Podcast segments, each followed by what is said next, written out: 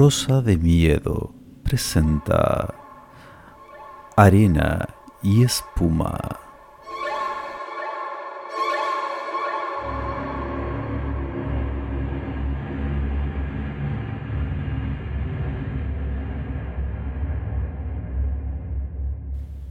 A veces hay que temer a la espuma del mar, por mansa y juguetona que ella parezca. No lo entendió así el niño en ese caluroso día de verano.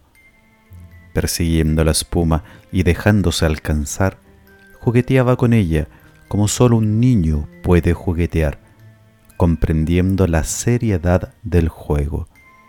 Tampoco lo entendieron sus padres, que ratos le observaban distraídos y reían sus gestos.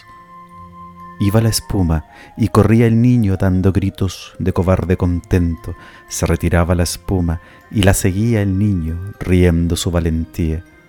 Gustoso ir y venir sobre la playa indiferente. La espuma del mar, blanca espuma del mar, permanecía un rato sobre la playa, miraba y luego se hundía, como los pequeños gritos del niño, como la risa de sus padres nadie reparó en el silencio de las aves, que de pronto se hizo estruendoso, ni en la quietud del viento, que ya no ocultaba los ruidos, porque no había ruidos que ocultar.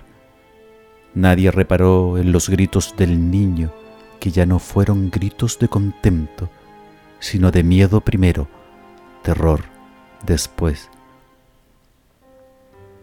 Cuando los padres al fin le oyeron, rápidamente se levantaron y hacia él dirigieron sus ojos.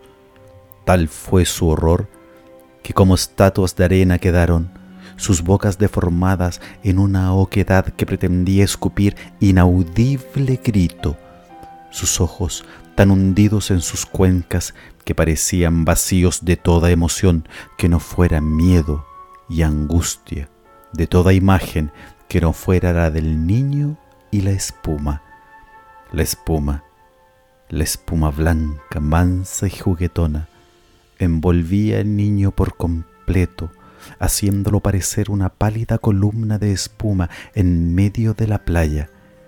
Gritaba el niño con voz de niño su espanto. Su cuerpo estremecido se confundía con el fulgor de la espuma sobre la arena.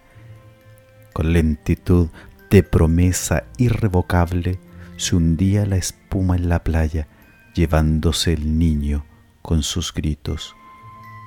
Desaparecieron primero las piernas, luego su vientre de niño bien querido, finalmente su boca que dejó de gritar, sus ojos que dejaron de llorar y su pelo largo, capricho de la madre, quien, en actitud de esfinge, esperaba de un momento a otro despertar de tan cruel pesadilla.